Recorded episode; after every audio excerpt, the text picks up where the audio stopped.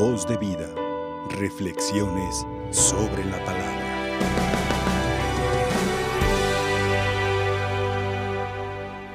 Hermanos, esta celebración, esta Eucaristía, nos propone de manera central para nuestra meditación, para nuestra reflexión, esta página del Evangelio de Mateo.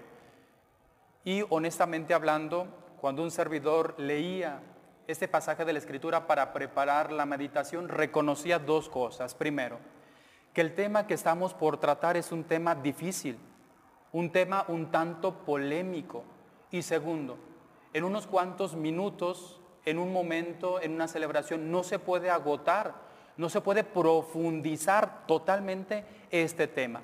Sin embargo, la Sagrada Escritura nos propone algunos aspectos, en concreto tres, con respecto al juicio. ¿Por qué?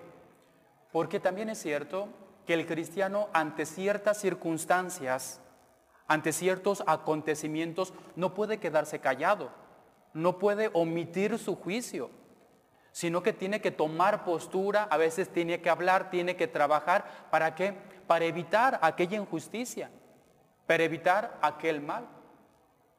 Podemos nosotros poner algún ejemplo.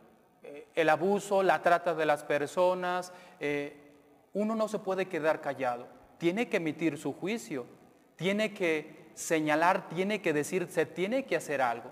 Entonces, a la luz de esta Sagrada Escritura, se nos proponen algunos criterios con respecto al juicio que nosotros podemos decir.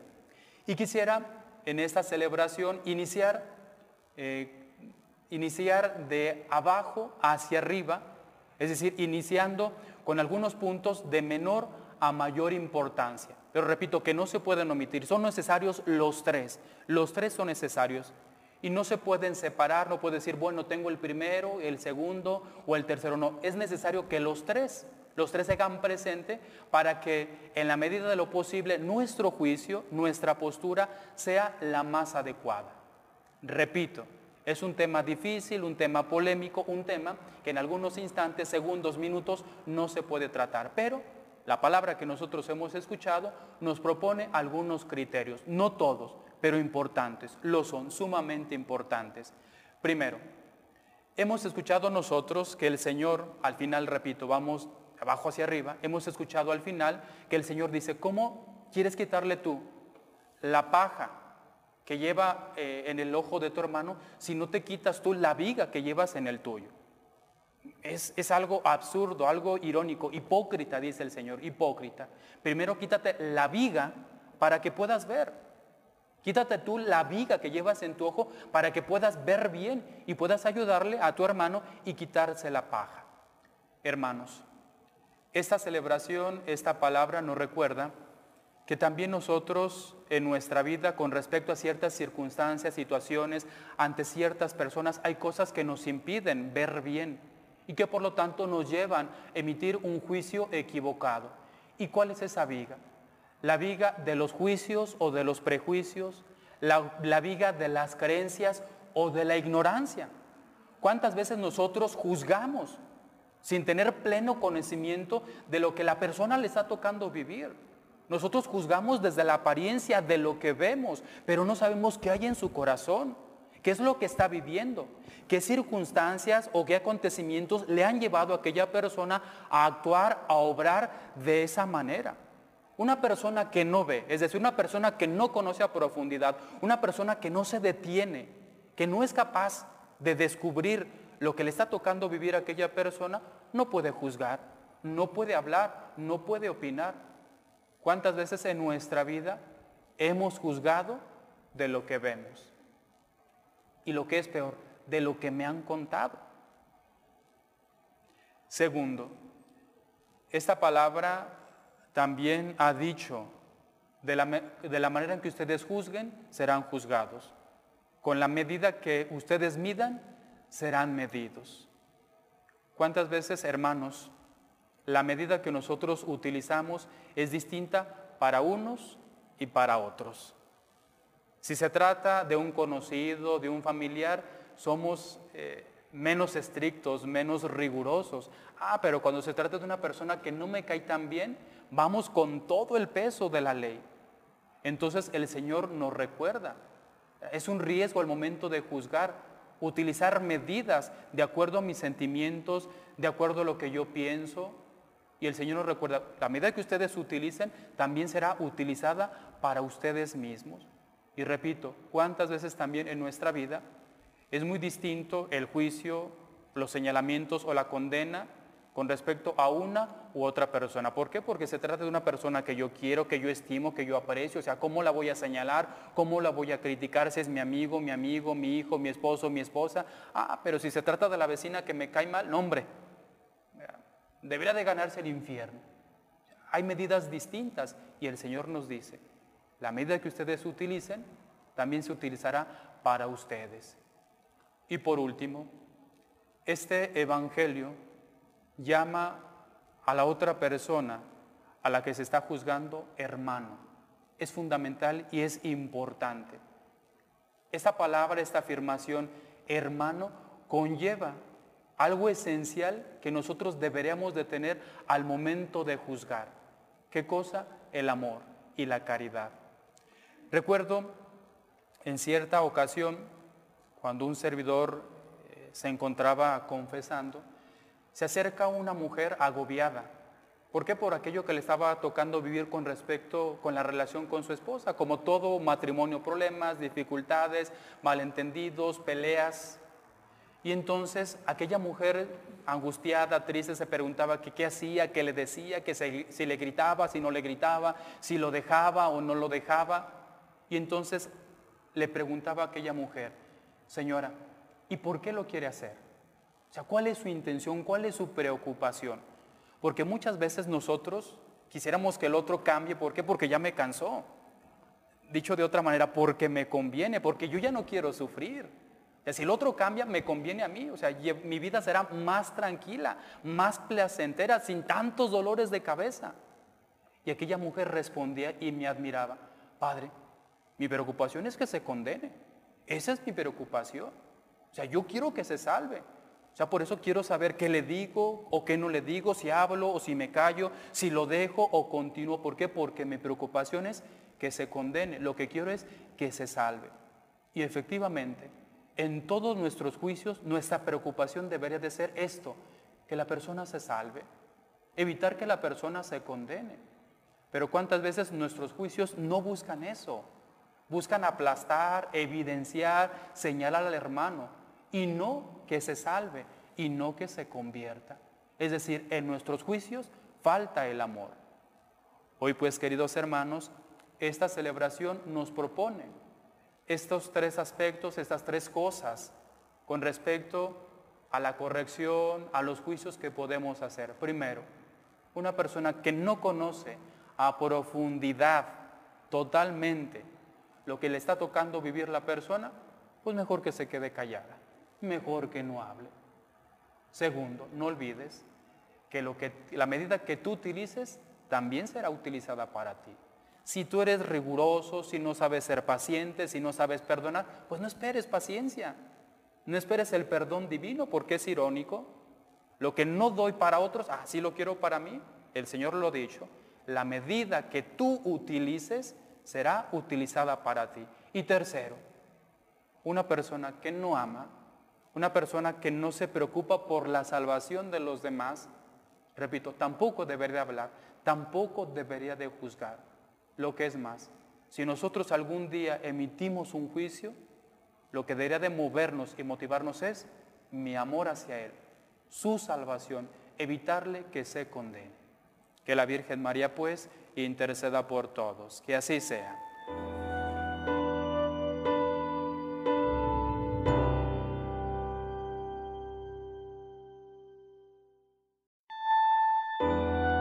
Voz de vida. Reflexiones sobre la palabra.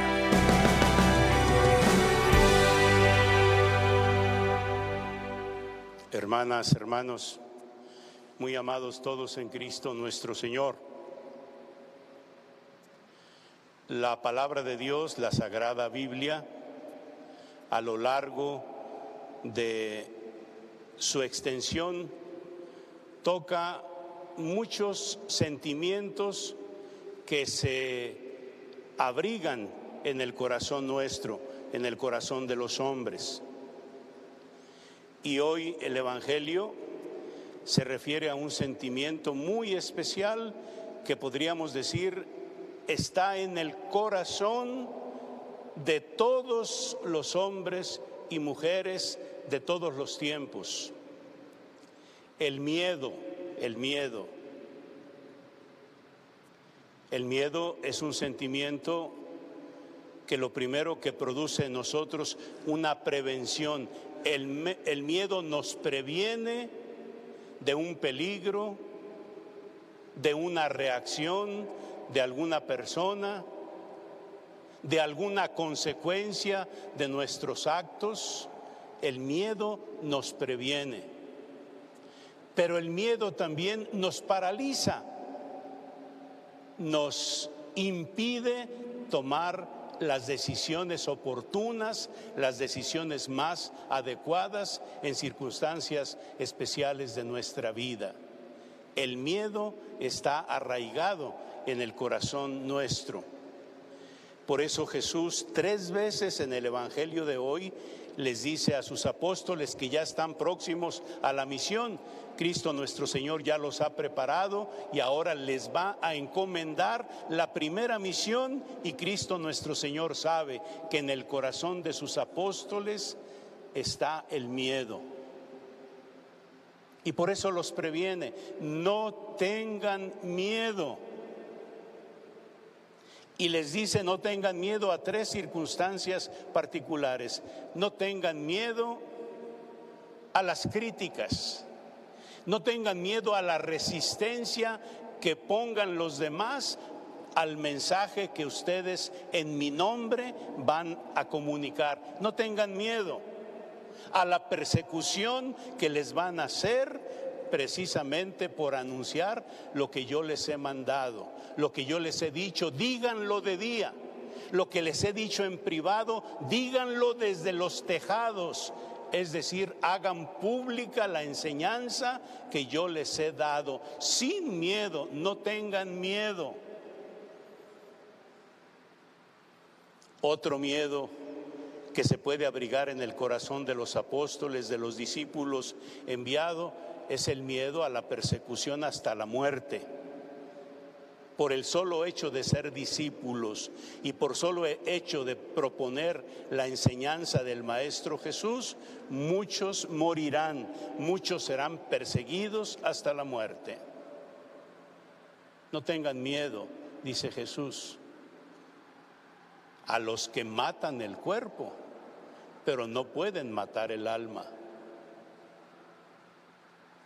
no tengan miedo a sentirse abandonados de mí.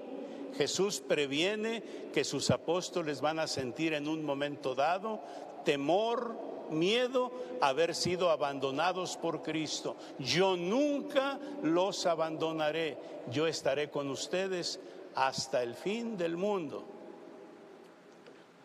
Este miedo que se enquista, por así decir, en nuestro corazón el miedo a ser auténticos discípulos de Cristo, auténticos mensajeros de su palabra, auténticos testigos de Él, este miedo Cristo quiere que lo venzamos porque existe el miedo ahora. Fíjense cómo, por ejemplo, cuando nosotros como iglesia, como creyentes, como discípulos de Cristo, cuando proponemos el tema de la sacralidad de la vida, la vida es sagrada desde que comienza en el seno materno hasta su muerte natural, cuando hablamos los testigos de Cristo de la importancia de la vida y de la sacralidad de la vida, cómo hay reacciones, cómo hay persecución, cómo hay amenazas para que callemos el tema de la sacralidad de la vida y de la dignidad de la persona humana desde que es engendrada hasta que muere de muerte natural. Hay muchas voces que se oponen, hay muchos grupos que se resisten a que los discípulos de Cristo propongamos la sacralidad de la vida y la dignidad inalienable de todo ser humano. Otro tema, por ejemplo, cuando los discípulos de Cristo nos pronunciamos por la inmoralidad, la grave inmoralidad de la producción de armas de destrucción que matan y matan a seres humanos y destruyen países cuando la iglesia comunidad de los discípulos de Cristo se pronuncia por el desarme y porque no se construyan más armas, entonces hay una fuerte oposición a este mensaje de la iglesia que trata de que la vida se respete, que no se asesine a nadie y que no se destruya la convivencia humana. Hay reacciones muy especiales. Y así podemos ir tema por tema que se desprende del Evangelio de nuestro Señor Jesucristo y que nosotros tenemos el deber de comunicar de día y de noche en lo secreto y en lo público cuando queremos cumplir esta misión. Hay mucha resistencia, mucha crítica, mucha oposición y mucha persecución es cuando tenemos que hacer resonar en nuestro oído, pero sobre todo en el interior, en nuestro corazón, la llamada que nos hace Jesús hoy. No tengan miedo, no tengan miedo. Se trata, queridos hermanos y hermanas, en estos momentos difíciles, en estos momentos de oposición al mensaje de la vida y al mensaje del Evangelio, en este momento se trata de recuperar la seguridad en Jesús, la seguridad en su palabra y vencer el miedo que nos da emitir nuestro punto de vista apegado al Evangelio y sobre todo vivir, vivir nuestra vida de acuerdo a cómo se nos enseña en el Evangelio. No tengamos miedo, seamos discípulos coherentes, confiados en la palabra del Señor, confiados en su presencia y seguros de que Él, de que Él está con nosotros y que Él nos acompaña siempre. ¿Qué les voy a decir, hermanos? ¿O qué vamos a pensar si a Él mismo le fue tan difícil en su tiempo proponer la buena nueva del reino teniendo la oposición de sus mismos paisanos, de las mismas instituciones religiosas de su tiempo y de las autoridades civiles, por ejemplo, de las autoridades romanas. Cristo nuestro Señor tuvo mucha resistencia y así ha sido siempre. Lo escuchamos en la primera lectura con el profeta Jeremías, cómo se lamenta de que por hablar en nombre del Señor, por proponer el mensaje que el Señor le confió transmitir, es perseguido y quiere ser destruido. Esto ha sido siempre y esto así será. Por eso nosotros tenemos que renovar la confianza en nuestro Señor Jesucristo para ser sus testigos en este momento, en estas circunstancias que nos ha tocado vivir. Ser discípulos fieles, fieles a Jesucristo, fieles a la enseñanza de Él transmitida por la iglesia, fieles a las enseñanzas, fieles a los mandamientos, fieles a la moral cristiana, fieles sin miedo, que no tengamos miedo. Esa es la llamada que la palabra de Dios nos hace. Por otra parte, si ampliamos este campo de los miedos, estamos sufriendo otro tipo de miedos, ya no de ser testigos de Jesús, el miedo a contagiarnos, el miedo a que se contagien nuestros seres queridos, el miedo de morir nosotros y el miedo de que mueran tantos, tantos hermanos y amigos nuestros. Es un miedo latente. Aparte de este miedo a perder nuestra salud y nuestra vida, se juntan otros miedos. ¿Cuántas personas tienen miedo basados en la realidad, basados en que ya no van a poder recuperar su puesto de trabajo?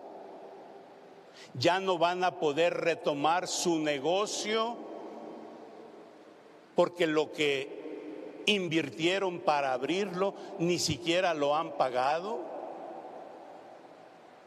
No tienen posibilidad de allegarse los recursos para pagar lo que invirtieron y muchos negocios se tendrán que cerrar y las personas tienen un auténtico miedo a la vida económica, a tener lo necesario para sí, para sus hijos.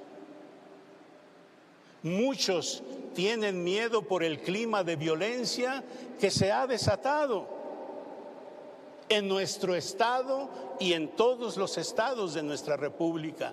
Es una pena, es una pena el creciente número de desaparecidos, secuestrados, ejecutados, descubiertos en fosas clandestinas y que no se sabe ni el por qué, ni por qué fueron a parar ahí. Esto produce un miedo en gran parte de la sociedad, por no decir en todos, el miedo a la inseguridad, el miedo a perder lo necesario para vivir, el miedo también a que nuestras autoridades, que debieran prever, que debieran prevenir, que debieran velar permanentemente por nosotros, el miedo a que las autoridades nos abandonen. Somos una sociedad marcada especialmente por los miedos o por el miedo. Pues aún de esos miedos, queridos hermanos y hermanas, Jesús nos llama este domingo a vencerlo. Venzamos el miedo y recuperemos la confianza en Él. Él es Dios, Él nos ama, Él nos conoce. Él comparte nuestra vida, Él está con nosotros. Recuperemos la confianza en Él. Si perdemos la confianza en Dios, si perdemos la confianza en Cristo, como la perdemos en las instituciones, en las autoridades, en el valor adquisitivo, en el trabajo, si perdemos la confianza en todas esas cosas, que jamás perdamos la confianza en Dios. Dios es nuestro Padre, Dios vela por nosotros, dice el Evangelio, ni un cabello de tu cabeza se cae sin el conocimiento y la voluntad de Dios. Dios está en todo momento, en toda circunstancia, con nosotros, a favor de nosotros porque es Padre y nos ama. Acojamos este mensaje, hermanos y hermanas, y pidámosle al Señor que nos ayude a vencer el miedo de ser sus discípulos y sus testigos, y que nos ayude a vencer todos los otros miedos que tenemos como sociedad. Que así sea.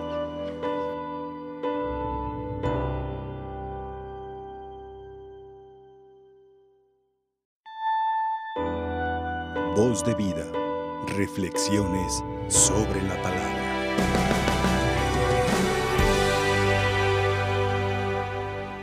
Cosa cierta es que prometer no empobrece. Y cuando hablamos de amar, uh, lo que sobran son las promesas.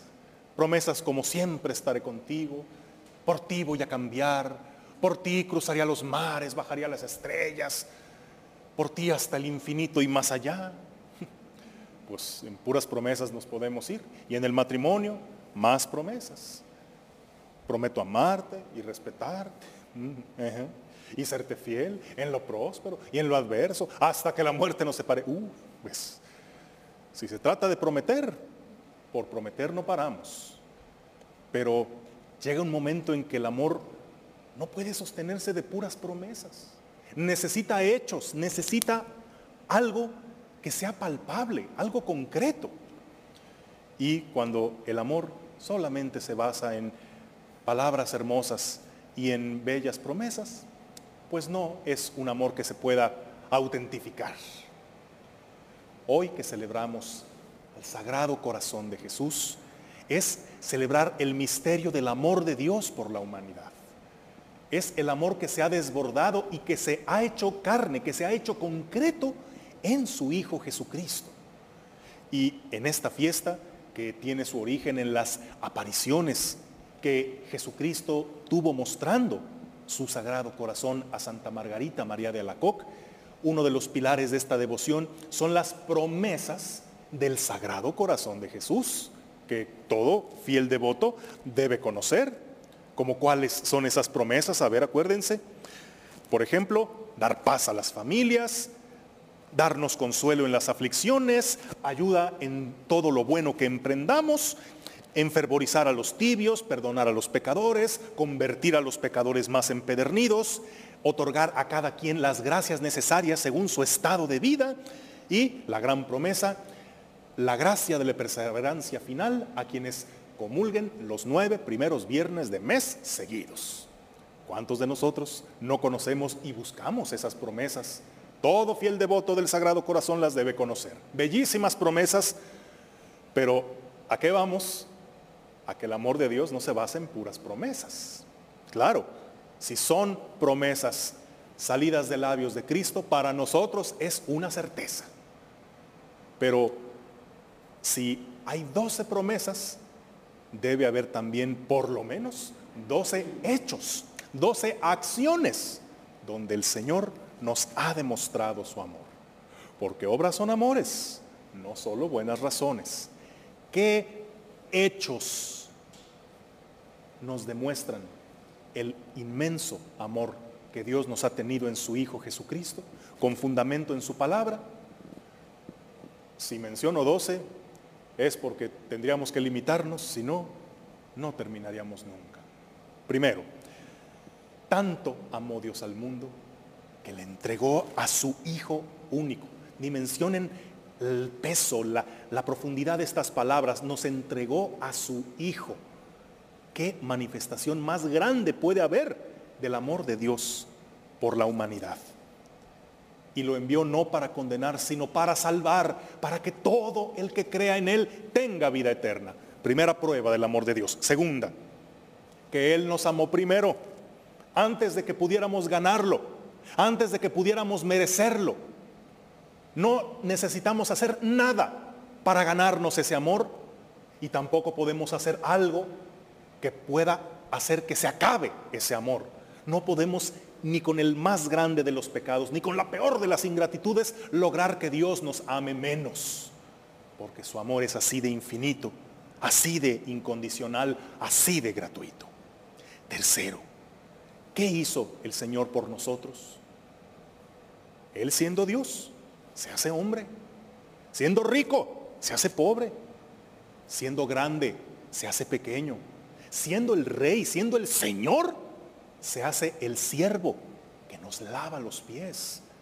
El que muere en la cruz como el más vil de los criminales. El que ama está dispuesto a renunciar. ¿A qué no renunció Cristo? Por amor a nosotros.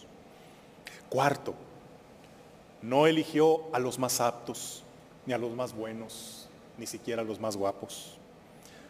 Nos eligió a pesar de nuestra fragilidad.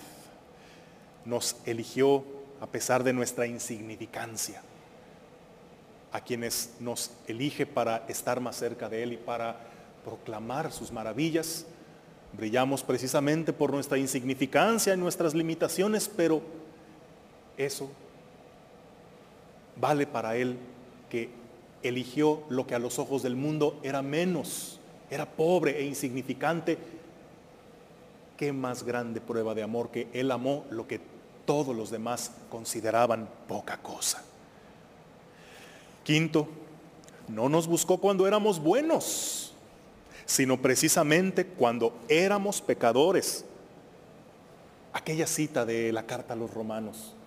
Por una persona sumamente buena, a lo mejor estaría alguien dispuesto a morir. Pero la gran prueba del amor de Dios por nosotros es que siendo nosotros todavía pecadores, siendo de esos por los que nadie daría un pelo, es entonces cuando envió a su Hijo a morir por nosotros. Ahora sí que Él realizó como nadie aquello de que ámame cuando menos lo merezca, porque es cuando más lo necesito. Sexto, cuando nosotros ingratos nos alejamos de Él, Él nos sale a buscar como a la oveja perdida, demostrándonos que valemos todo para Él, que no está dispuesto a dejarnos, aunque tenga muchos otros que le son fieles, su mayor interés está en aquel que se alejó, en aquel que le da la espalda, porque no es algo a lo que esté dispuesto a renunciar. Séptimo, así como el Padre misericordioso del Hijo pródigo, cuando volvemos arrepentidos, en lugar de castigarnos, nos abraza, nos besa y hace una gran fiesta por habernos recuperado. Porque su afán no está en castigarnos, sino en salvarnos. Octavo, nos ama y nos acepta como somos. Pero la verdadera prueba de amor es que si andamos mal, no nos deja así. Un gran error del mundo actual es creer, ay, si me quieres, acéptame, así como soy. Aunque esté mal, pero tú quiéreme así, acéptame, tolérame. Si ando mal, no, no me lo digas. Como el amor de Dios es verdadero, sí, te amo como eres, pero no te voy a dejar así. Te perdono todos, todos tus pecados, pero no te voy a dejar en el pecado. Esa sí que es una prueba de amor. Lo demás es pura alcahuetería, puro afán de caer bien. Noveno, no nos quiere como siervos nos quiere como amigos. A ustedes no los llamo siervos, los llamo amigos. ¿Qué clase de relación quiere tener este Dios amoroso con nosotros? Una relación distante, una relación de temor reverencial, de alguien a quien deberíamos temerle y tener el respeto a alguien que impone y del que tú no eres digno. No, la relación tan cercana y tan íntima de un amigo o de un hijo pequeño hacia su papá. Ese es el tipo de relación que quiere tener con nosotros. Décimo, cuando le fallamos, nos perdona. Y vaya que el ah, perdón es uno de los niveles más altos del amor. Pero no solamente nos perdona, sino que nos reivindica la confianza.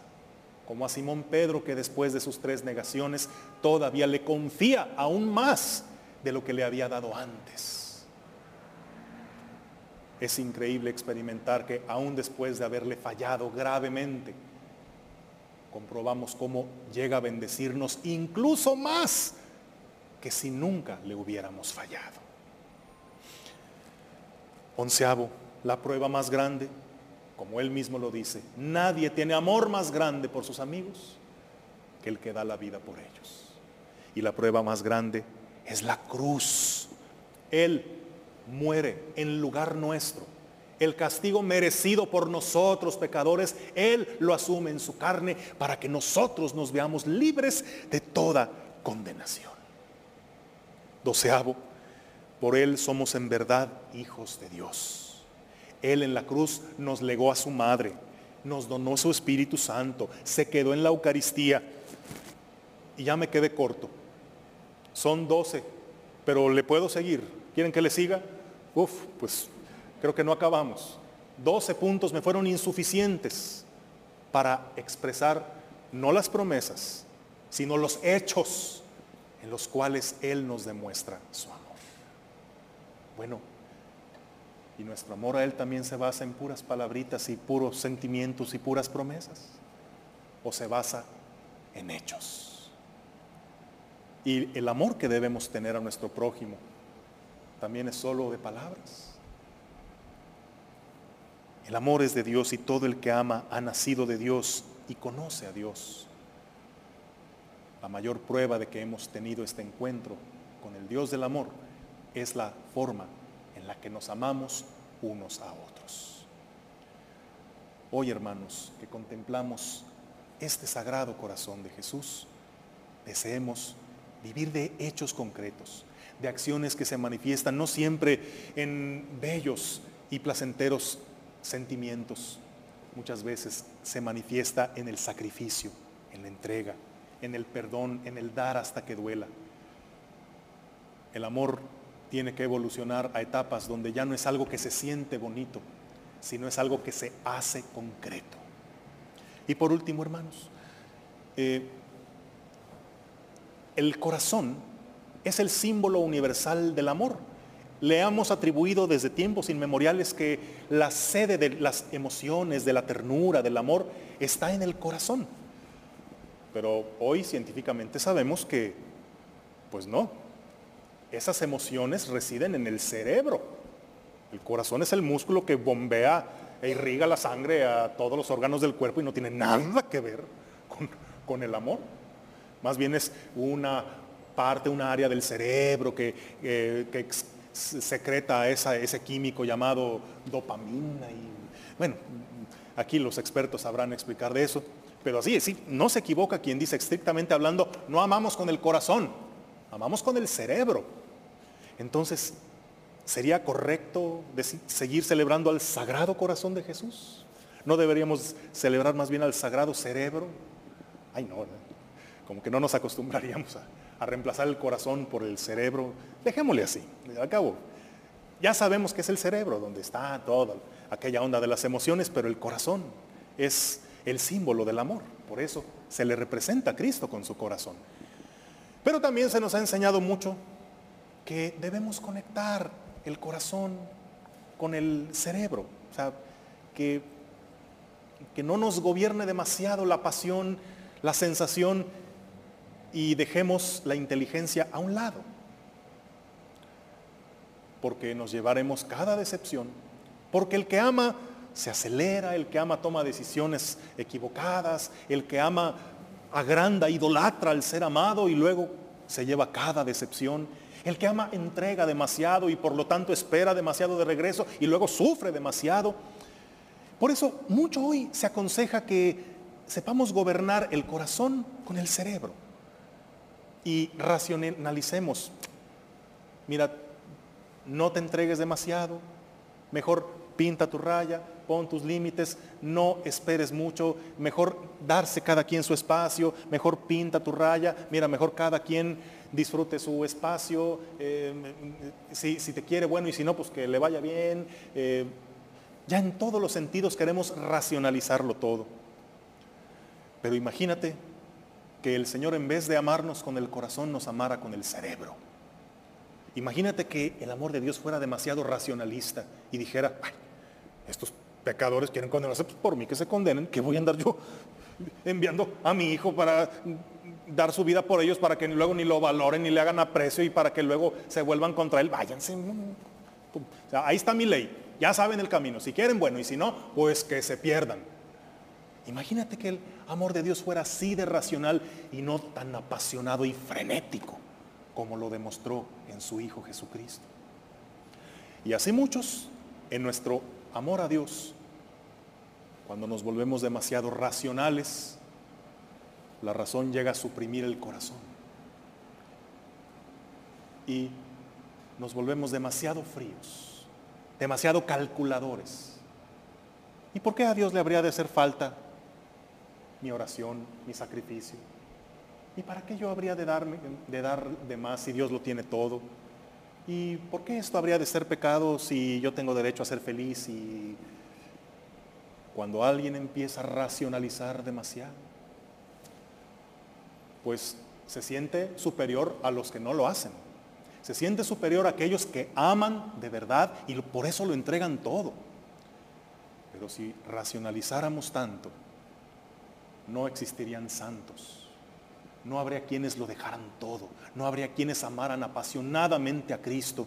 No habría quienes atravesaran océanos para llevar la buena nueva. No habría mártires que se dejaran matar por el nombre de Cristo. No habría quienes sacrificaran hasta el heroísmo por ese amor que primero los sedujo y ahora ellos quieren entregar. Por eso sí, hay que aprender a, meterle cerebro a nuestras emociones pero nunca reemplacemos el sagrado corazón por el sagrado cerebro. Más bien, dejémonos guiar por el corazón, con inteligencia, pero siempre que nuestro criterio sea el amor así, como Cristo lo ha demostrado, hasta el extremo, en la entrega.